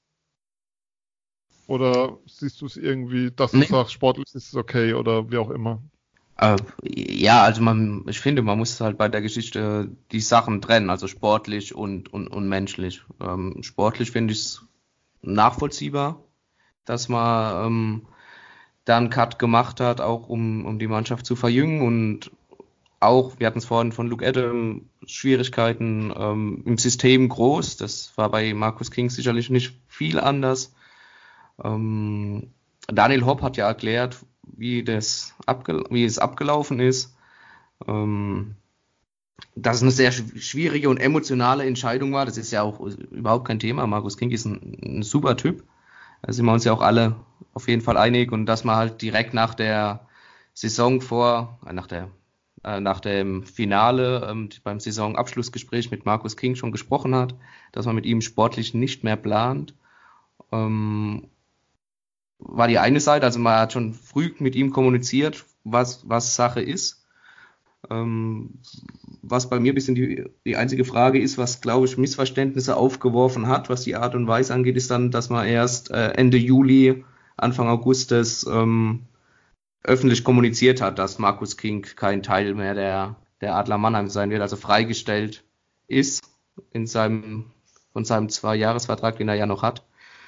Ähm, weiß ich nicht ganz genau, was, was dahinter steckt, ob das jetzt äh, wirtschaftliche Gründe waren, ähm, weil er durfte ja in Verhandlungen gehen mit anderen Vereinen, hat das aber, glaube ich, weniger gemacht und ja, weil er auch natürlich sehr an den Adlern hängt, was ja auch der Brief gezeigt hat, oder das, dafür hat es keinen Brief gebraucht, das weiß man natürlich auch so, wer ihn erlebt hat in den vergangenen Jahren. 15 Jahre sind es ja. Und ähm, ja, das Einzige, ich weiß nicht, ob ihr da mehr wisst, aber das Einzige, was mich da ein bisschen mit einem Fragezeichen hinter, äh, zurücklässt, ist dann, warum er erst dann Ende Juli quasi das öffentlich macht und nicht schon, ich weiß nicht, drei, vier Wochen, nachdem er mit Markus King dann gesprochen hat, sprich direkt nach, nach der Meisterschaft, also so im Mai, nach der WM oder so, dass man das dann preisgibt. Aber welche Taktik dahinter war. Ja gut, ich glaube, das war, das hat ja, glaube ich, äh, Daniel Hopp auch so gesagt äh, und das hat man ja von Vereinsseite gehört dass es eben hieß, okay, die wollten ihm Zeit geben, um sich einen neuen Club zu suchen oder um sich zu sortieren und dann einfach zu sagen, was er jetzt machen möchte. Und da gab es wohl dann, da ist man dann irgendwie nicht mehr so zusammengekommen, da gab es dann keine äh, weiteren Schritte zu vermelden. Und dann hat man es vielleicht irgendwie dann verpasst. Also King wusste offensichtlich Bescheid, dass es bei den Adlern nichts mehr wird. Und die Adler haben wohl gewartet, bis King mehr oder weniger dann sagt, okay, ich mache das und das. Und dann hätten sie die Presseveröffentlichung gemacht, also die Pressemitteilung gegeben. Mhm. Und da ist halt die ganze Zeit nichts passiert und dann plötzlich, naja, was ist jetzt, äh, waren es noch zehn Tage hin? Ich glaube, das hat man dann irgendwie dann einfach ähm, dann kurz bevor es eben losgeht, dann doch öffentlich kommuniziert. Einfach, dass es kommuniziert ist. Und vorher hat man dann irgendwo das vielleicht ein kleines bisschen ähm, ab, einfach, man wollte einfach abwarten und dann waren es halt noch zehn Tage zur Saison, zum Saisonbeginn beziehungsweise zum Trainingsauftakt und dann hat man dann das so kommuniziert. Aber King wusste ja Bescheid von Anfang an. Von daher ist es ja nur für die, für die Öffentlichkeit so gewesen, dass man es so spät erfahren hat. Und da muss ich sagen, da darf der Verein entscheiden, wie sie das kommunizieren wollen. Ob sie es einen Tag vor Trainingsauftakt oder zehn Tage oder äh, sechs Wochen oder acht Wochen vorher machen will, das bleibt dem Club überlassen. Und da darf sich jeder selber überlegen, wie er es gemacht hätte, ja, ob, ob, wie, wie er es findet. Also das finde ich was Legitimes. Das, das finde ich jetzt also, da fand ich jetzt nichts irgendwie, wie man sagt, Geschmäckle oder irgendwie sowas. Definitiv. Also ja, Geschmäckler ist, ist, ist, gar nicht dabei, wenn man das so auf, äh, erfährt, wie es äh, Daniel Hopp dann auch kommuniziert hat. Nochmal, ähm, es hat nur, fand ich, bisschen dieses, dieses Missverständnis, die dann aufge oder das aufgetaucht ist. So nach dem Motto, man hätte King erst zehn Tage vor Saisonstart mitgeteilt oder so, weil aber das war, wie du ja richtig gesagt hast, das war ja nur die offizielle Mitteilung. Er wusste es ja schon viel vorher. Viel und dann, und, und dann äh, gebe ich dir auch zu 100 Prozent recht und das, was die Leute sagen. Also Markus King menschlich absolut, äh, also absolut top, wirklich. Ich, als er 19 Jahre alt war und nach Mannheim kam, so lange kenne ich ihn. Und ja, einfach, also menschlich kann man über den wirklich nichts Böses sagen. Der hat sich immer auch untergeordnet dem Club und hat wirklich dem Club äh, jahrelang auch gedient und das weiß der Club auch und das, das sind ja alles die Sachen. Da wurde auch sofort damals auch äh, veröffentlicht, dass er ein Abschiedsspiel bekommen wird, sobald er weiß, was er machen wird und so weiter. Also äh, sobald er weiß, wann er dann seine Karriere dann beendet und sein Trikot wird und das Hallendach ge äh, gebracht, äh, gehängt und, und so weiter. Also da der Club weiß genau, was für ein Spieler sie da jetzt quasi aus ihrem, aus seinem Vertrag ähm, entlassen. Und das ist, wurde auch immer wieder betont, keinerlei menschlichen Verfehlungen gab, sondern einfach, dass er sportlich dann so nicht mehr reingepasst hat. So sehen sie sportlich Verantwortlichen. Also ist es eine, eine subjektive Meinung, in dem Fall von den sportlich Verantwortlichen, aber die müssen halt eben das Sportliche auch verantworten und solche Entscheidungen treffen. Und deswegen ist es, ist es halt einfach jetzt auch so, so wie es ist. Das ist eine harte Entscheidung und man muss damit leben. Ähm, was man auch noch mal sagen muss, sportlich war ja nach der letzten Saison eigentlich klar, wenn du im Halbfinale keine Minute spielst, im Finale keine Minute spielst ähm, und jetzt kein junger, aufstrebender Spieler mehr bist, ist das sportliche Signal ja einerseits eindeutig. Auf der anderen Seite sagen dir alle, und das ist ja, ich wiederhole jetzt einfach nur noch mal, was ihr gesagt habt, ähm, was er menschlich für eine Bedeutung für das Team hatte und dass man dem gerecht werden will und dass der einfach gerade enttäuscht und getroffen ist, würde ich auch ein Stück weit eher als Verbundenheit gegenüber dem Team bezeichnen. Da geht es ja nicht darum, noch irgendwas rauszuschlagen oder sonst was, sondern es ist eine Verbundenheit gegenüber der Organisation und dass da ein Schmerz da ist, ja, ist nachvollziehbar, weil weil das vielleicht auch ein Stück weit damit zu tun hatte, dass, dass man das für sich weggeschoben hat, dass das jetzt wirklich dann so zu Ende geht, obwohl man noch zwei Jahre Vertrag hat. Und mit der offiziellen Verkündung war das dann eben da, aber insgesamt ähm, denke ich, wird da nichts Böses zurückbleiben auf Dauer. Also kann ich mir schwer vorstellen. das denke ich genauso. Ähm, ja, zur Feier am Samstag und zum Film gibt es eigentlich nicht viel zu sagen, außer schaut ihn euch an, wer noch wer nicht gesehen hat. Ähm, macht Spaß, diese 73 Minuten ähm, nochmal zu erleben und sich das Jahr nochmal anzuschauen. Ein paar schöne Szenen drin. Ähm, mein Held des Films Mark Hattich. Warum will ich nicht vorwegnehmen? Schaut es euch einfach an. Ähm, ihr zwei wolltet gern noch über die Förderlizenzspieler von Heilbronn reden. Da würde ich Phil dir einfach das Feld überlassen und bin einfach still. Ähm, ja, gerne. Ich meine, Förderlizenzspieler der Mannheimer, die in Heilbronn spielen, ist natürlich ein wichtiger Teil der Organisation. Sprich, ist natürlich auch ein, ein Teil der Philosophie, die sich die Adler seit dem äh, Sommer 2018 ähm, verschrieben haben. Ähm, Anti, dein, dein Sohn, Sam, ist ja jetzt, hat er auch alle vier CHL-Spiele mitgemacht. Bis jetzt. Ähm, hat mir vor allem jetzt eben gegen Wien ähm, gestern sehr, sehr gut gefallen. Ähm, was allgemein ein bisschen auffällt, wenn man sich mal mit den Spielern auch unterhält, ähm, dass natürlich unter Patrick Höberg, dem schwedischen Athletiktrainer, ähm, sehr, sehr viel äh, ja, trainiert haben, um es mal ja also, hm. also die wurden schon richtig, geschl äh, richtig geschleift. Ne? Also die wurden ein bisschen körperlich zu, zu Männern gemacht, haben sie auch gesagt. Mhm. Ähm, ja, Antje, damit einfach mal zu dir weiter, wie die Jungs, die unter Vertrag stehen, auch jetzt bei den Adlern als Förderlizenz, Spieler, ähm, du bist ja da ganz nah dran. Ähm, wie ist da so die Situation auch mit, mit äh, direkter Anbindung quasi zu den Adlern? Also jederzeit diesen, nennen wir es auch mal, dieses amerikanische Call-up zu bekommen auch und bei den Adlern eingebaut zu werden. Ja, also die Spieler haben ja alle das Potenzial eingebaut zu werden, sonst hätte man sie da nicht äh, verpflichtet, sage ich mal, hätte man denen ja keine Förderlizenzverträge gegeben. Also ähm, die haben, wie du sagst, tatsächlich sehr, sehr hart gearbeitet mit Patrick Höckberg und mit dem Ilka Packerinnen, der jetzt auch Co-Trainer in äh, Heilbronn auch offiziell ist. Und der kümmert sich um die Jungs und äh, schaut äh, eben drauf, wie, wie sie trainieren, hat, hat so die Trainingspläne für die Einzelnen dann im Kopf und weiß, wo sie gerade stehen. Und diese Call-Ups, wie du sagst, die sind ähm, einfach so, die Trainer in, in Mannheim, Pavel Groß und Mike Pellegrims, die äh, rufen die Jungs dann hoch und äh, praktisch läuft es einfach so, Juri Zivzer ruft die Jungs an, beziehungsweise ruft den Heilbronn und sagt, und wir wollen den und den haben. Dann kommen die, kommen die Jungs dann zum Training. Und wer dann spielt, das entscheiden die Trainer.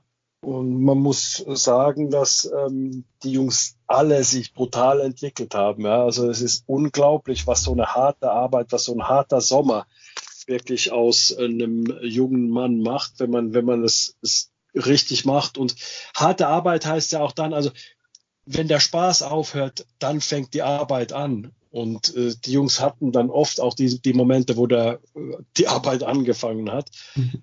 Und nur so kannst du dich halt weiterentwickeln. Wenn du nur bis zum Ende vom Spaß trainierst, dann kommst du nicht weiter. Und die Jungs haben da, die sind da wirklich auch teilweise ähm, ja, sehr, sehr hart drangenommen worden im Sinne von, es ist viel verlangt worden von denen, aber genau das, die wollen alle Profis äh, werden, also Profis sind sie ja schon Jungprofis, aber die wollen alle den nächsten Schritt machen, in die DEL kommen und entsprechend musst du so trainieren, sonst kannst du dich niemals von anderen unterscheiden. Und von daher haben die Adler da einen riesen Schritt nach vorne gemacht, was, was Entwicklung von jungen Spielern angeht, weil ich sage mal, ein Moritz Seider oder ein Tim Stützle, äh, die muss man feiner schleifen. Natürlich muss man, gibt es auch viel Potenzial zu entwickeln, aber die, die, sind, die sind so besonders begabte Spieler, dass man da natürlich andere Herausforderungen hat als bei jetzt bei jungen Spielern, aus denen man erstmal überhaupt Spieler machen muss. Und da habe ich bei Heilbronn jetzt ein paar Spiele gesehen, habe hab alle Jungs da spielen sehen es ist schon beeindruckend, wie die, äh, wie die sich da alle entwickelt haben. Also muss man wirklich sagen, ob es jetzt ein Pier Preto ist, ein Luis Brune, Yannick Valenti, der ja äh, letzte Saison noch in Kanada war, ich kenne den aber auch schon länger, als er noch bei den Jungadlern gespielt hat. Dann äh, Tobi Möller und ähm, ja klar, dann mein, mein Sohn, der Sam, der ist, äh, ja, die haben wirklich unglaublich an Power, an läuferischer Power dazugelegt, körperlich haben sie alle dazugelegt. Also die Adler haben da einen richtig, richtig guten Job gemacht. Und Phil, du hast ja gerade gesagt, dass, dass äh, der Sam jetzt, als er da gegen Wien gespielt hat, dass er da, äh, dass er dir gefallen hat. Und das liegt einfach daran, weil er so einen großen Schritt nach vorne gemacht hat, weißt du? Also mhm. Deswegen, äh, diese Leistung ist von ihm jetzt in allen Spielen zu erwarten. Ja. Und im Übrigen, wenn jetzt einer, ein, wenn Pierre Breto käme oder Luis Brunner käme ähm, äh, oder, oder äh, Yannick Valenti oder so, die würden auch eine sehr gute Leistung zeigen können. Also die würden auch andeuten, dass sie bald da wirklich Stammspieler werden könnten. Ja. Also von daher ist der Job, der da gemacht worden ist, wirklich sehr, sehr gut.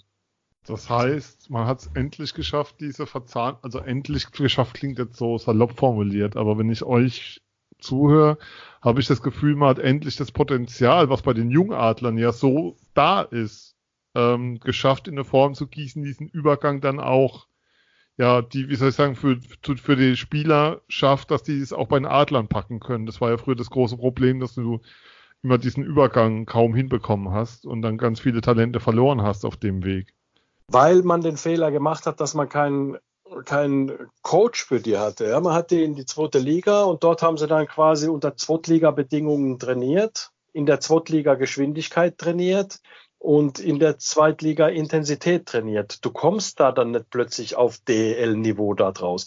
Klar entwickelst du dich durch die Eiszeit und so weiter, aber was in Mannheim jetzt ganz klar gemacht hat, da sind, ist der Höckberg als, als, als, als Athletikcoach der dann verlangt, ah ja, die Jungs müssen äh, Kniebeugen mit 170 Kilo machen.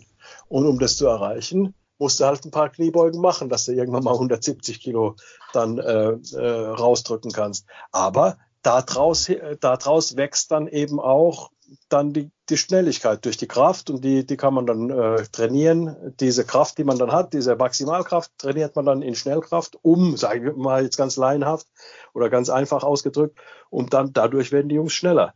Und nur, nur so funktioniert Und dann natürlich dann ähm, äh, der Ilka Pakarinen, der mit denen äh, täglich arbeitet eben auch und dann auch eben auf dem Eis gearbeitet hat und so. Also die machen die Jungs besser und zwar merklich besser, dass es jeder sehen kann. Und das finde ich wirklich was, was Gutes. Und früher war, waren sie halt eben in, in, in Kassel oder in Heilbronn oder irgendwo anders halt und die haben halt dort gespielt, dort trainiert, aber es war keiner, der sie an der Hand geführt hat und gesagt, so jetzt nochmal in den Kraftraum, jetzt machen wir das noch, jetzt machen wir hier noch, sondern die waren so ein bisschen, naja, auf sich alleine gestellt. Und das ist natürlich für jemanden, der sich entwickeln möchte, sehr, sehr schwierig, weil du musst geführt werden. Du kannst nicht selbst diese ganzen Sachen machen, das geht gar nicht, weil du gar, gar nicht dieses Know-how hast als Spieler, wie du dich denn selbst bitte schön da weiterentwickeln sollst. Also um den Bogen auch mal weiter zu spannen, ist es äh, eigentlich wünschenswert für die ganze Liga, so einen Development Coach zu haben. Ich meine, in der finnischen Liga zum Beispiel ist es ja auch so, da hat jedes Team einen Development Coach, wenn man sich da mal das Roster anguckt. Ne? Genau, also das ist auf alle Fälle und nicht nur in, in der finnischen Liga, sondern ähm, äh, in der schwedischen Liga hast du es so, in der ja. NHL sowieso, also in, der, in den AHL-Mannschaften, NHL, äh, NHL-Mannschaften. Also du hast immer immer diese Trainer, die ganz individuelle Programme für die Spieler machen, die sich um den einzelnen Spieler auch kümmern, nicht nur mit dem um Hütchen rumfahren, sondern ähm, auch eben dann Tipps geben, Ernährungstipps und so weiter und so fort. Also das ist ein ganzheitliches Programm, was da, was da am Laufen ist. Und deswegen hast du jetzt überhaupt mal die Chance, dass du wirklich DEL-Spieler produzierst. Ja, also aus, aus diesen Förderlizenzlern. Also wirklich, wo du sagen kannst, okay, jetzt kommen die, nicht nur die, die es dann irgendwie selbst schaffen, weil sie gut genug eigentlich sind und dann irgendwo in einen anderen Club gegangen sind und dort sich dann entsprechend dann weiterentwickelt haben, sondern man hat hier wirklich richtig Großes geschaffen, muss man, muss, muss man ganz klar so sagen. Also ich, ich habe das äh, verfolgen können, die letzten Jahre, wie es gelaufen ist, immer. Ich bin ja schon lange dabei und, und habe das jetzt gesehen, wie es bei den jungen Spielern jetzt ist. Einfach, man muss es einfach nur am Erfolg messen, einfach nur an dem Ergebnis messen. Und das Ergebnis ist halt nun mal das, dass jeder von den Spielern so viel besser ist, also in der körperlichen Verfassung auch, als sie in der letzten Saison waren. Und das ist klar der Beleg dafür, dass es funktioniert. Weißt du auch schon, wie die Jungs eigentlich in Heilbronn ähm, eingeplant sind? In der vergangenen Saison hieß es ja schon, äh, sollen da auch in tragende Rollen hineinwachsen. Ähm, war am Anfang ja nicht so, da haben die, äh, gerade die Förderlizenzspieler ja oft vierte Reihe gespielt, wurde dann gegen Ende der Saison, also auch Richtung Playoffs, ähm, besser. Weißt du da, wenn die da die dritte, vierte Reihe auffüllen oder durchaus möglich auch, dass die Jungs da also, zweite Reihe spielen, oder? Also der Yannick Valenti wird in der ersten Reihe spielen mit dem Kapitän, äh, mit dem äh, Damon und dann mit Della Rovere zusammen, mit einem ganz erfahrenen Spieler. Spielt äh, Yannick Valenti in der ersten Reihe. In der zweiten äh, Reihe, beziehungsweise zweite und dritte Reihe, die werden jetzt, die sind jetzt nicht so fest, wer, wer jetzt äh, zweite und dritte Reihe ist, aber äh, da ist zum Beispiel der Soramiers mit ähm, Dylan Ruck, den man ja auch aus der DEL noch kennt, und noch mit ähm, Alex Nikiforuk, auch ein ganz erfahrener Spieler, der in Europa in der finnischen Liga schon gespielt hat. Der hat mal kurz in Wolfsburg auch gespielt, äh, in der DL und ähm, in Dänemark. Ähm, und dann die Reihe mit Luis Brune, mit Pierre Preto und Tim Miller. Tim Miller, der in Krefeld war. Ähm, also die Jungs werden durchaus da in diese vorderen Reihen reingemischt. Und dann die vierte Reihe ist Valentino Klos als Mittelstürmer und dann noch zwei, zwei Außenstürmer dort, dann noch in, in der Reihe. Und ja, das ist einfach, einfach so, dass die Jungs da ähm, richtig eingebunden sind und auch in der Vorbereitung sehr, sehr gut gespielt haben. Ja, also muss man ganz klar sagen, dass man, dass man da auch in Heilbronn sage ich mal, einen neuen Schritt gegangen ist, dass man einfach sagt, dass man nicht sagt, so die erste, zweite Reihe sind unsere Ausländer und unsere Topspieler, in der dritten Reihe dann noch ein paar ältere Deutsche und für die in der vierten Reihe reicht es halt dann nur für die Förderlizenzspieler. Das ist dann natürlich auch schwierig für die, sich zu entwickeln, aber jetzt hat man, geht man da auch einen anderen Weg und das scheint dann gut äh, zu sein. Und Tobi Möller ist auch noch ein Förderlizenzspieler, der Verteidiger ist. Und der ist auch, gehört da auch zu den, ist nicht da der siebte Verteidiger, der dann ab und zu mal reingeworfen wird, sondern der hat immer, der hat regelmäßige Eiszeiten. Die jungen Spieler spielen übrigens auch Überzahl in Heilbronn, Unterzahl, Überzahl. Also die spielen alle, alle Situationen. Also von daher ähm, ist da natürlich auch noch die Möglichkeit, sich spielerisch dann deutlich, deutlich schneller und deutlich weiterzuentwickeln, als, als in der Vergangenheit es möglich war. Hört man ähm, gerne, ja. Wahnsinn. Die Bitkom hat die Tage ähm, eine Zahl veröffentlicht, nach der, der nach dem Hörer sagen, der optimale Podcast geht 13 Minuten. Wer jetzt noch dabei ist, wir freuen uns über jeden. Nein, ähm, ich, ich würde einfach, schon mit 13 Minuten am Stück geredet. dafür sind wir doch da und dafür ist es ja auch unser Baby, weil wir sagen, ähm, wir wollen den Leuten Tiefe geben und einen Einblick geben, den sie sonst nicht kriegen und den auch kein anderes Medium außer Podcast dir in der Form geben kann. Und dafür sind wir da und das genau das wollen wir ja. Ähm, ich würde jetzt aber trotzdem den Bogen schließen wollen, weil was mich dann schon nochmal beeindruckt, so als vielleicht als Abschlussgedanken, wenn ich mir anschaue, in welcher Geschwindigkeit das alles aus dem Boden gestampft wurde, also zu sagen, wir bauen die Organisation komplett neu auf, wir holen, mit, wir holen dieses Trainerteam, wir holen den sportlich Verantwortlichen, ähm, wir bauen das alles so auf, ähm, schon mit den Erfolgen, Anti, die du gerade auch beschrieben hast im Nachwuchsbereich, die sportlichen Erfolge, was das Team angeht, hat jeder gesehen ähm, schon, schon sehr, sehr beeindruckend einfach. Und meine Frage ist, ähm, meine Abschlussfrage an euch beide, kann es für die Adler ein anderes Ziel geben, als in den Playoffs in der kommenden Saison das letzte Spiel der Saison zu gewinnen? Hm, wenn ich als erstes antworten soll, ähm, nein, das, das, muss das Ziel sein. Und äh, klar, du verteidigst den Titel, also geht die Verteidigung oder der, der Gewinn des Titels nur über dich, also über die Adler Mannheim. Und die Organisation möchte das Maximum immer, zu jeder Zeit. Ähm, das siehst du ja auch im Training, es wird zu 100 Prozent trainiert, weil ähm, Pavel Groß diesen Leitsatz hat, wenn ich von den Spielern, ich kann nicht von den Spielern verlangen, im Spiel 100 Prozent zu geben, wenn man nur mit 90 Prozent trainieren.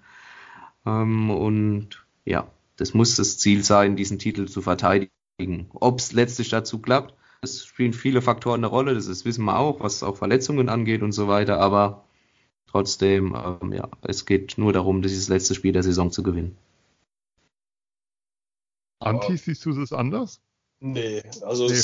alles andere ja. ist auch schwer darstellbar. Ob es dann reicht, das hat, das hat, dann natürlich auch viele Faktoren. Dann in den Playoffs, die Kölner haben sie ja letzte Saison äh, spüren müssen, die waren ja wirklich deutlich geschwächt. Die hatten, die hatten unglaublich viele verletzte Spieler. Das kann natürlich immer passieren. Es gibt dann Sachen, die du nicht steuern kannst. Aber die Sachen, die du steuern kannst, die steuern die Adler, nämlich optimale Vorbereitung ähm, auf die Saison, die Saison nutzen als Vorbereitung für die Playoffs und ähm, sich natürlich in der, in der Saison dann ähm, von Spiel zu Spiel zu steigern. Und äh, wenn du ein, wenn du jedes Spiel gewinnen willst, stehst du dann halt irgendwann mal oben. Das ist halt nun mal so.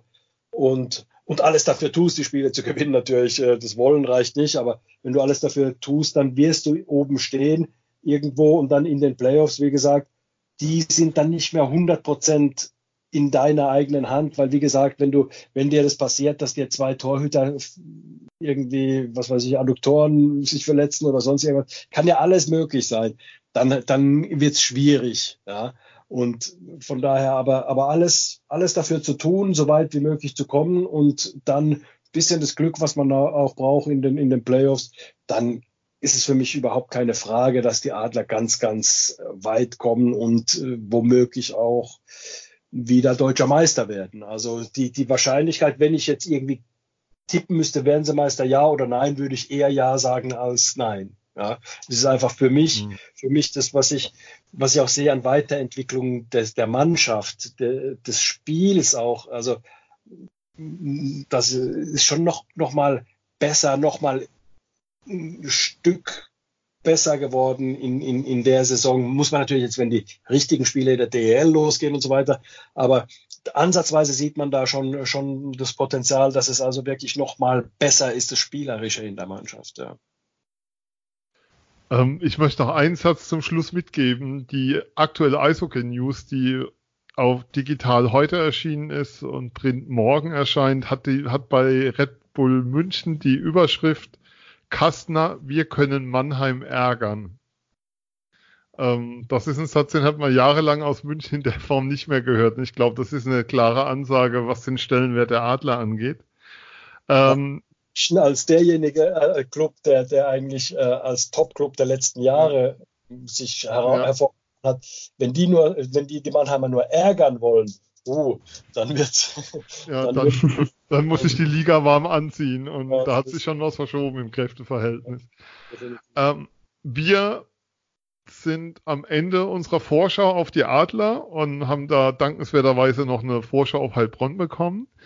Äh, wir reden in der kommenden Sendung, die wie gesagt am Mittwoch beim Früh wahrscheinlich in euren Podcatchern vorliegt, über die, den Rest der DEL. Falls ihr fragt, warum haben wir nicht über die gesprochen, haben wir am Anfang gesagt, wir werden morgen eine Sendung aufnehmen, noch über die 13 anderen DEL-Teams. Mir bleibt momentan erstmal Danke zu sagen. Danke an Anti Soramis, den auch dieses Jahr wieder im Adler Webradio bei jedem Spiel hören könnt und im Podcast von Radio Regenbogen den Adler Mannheim hören könnt.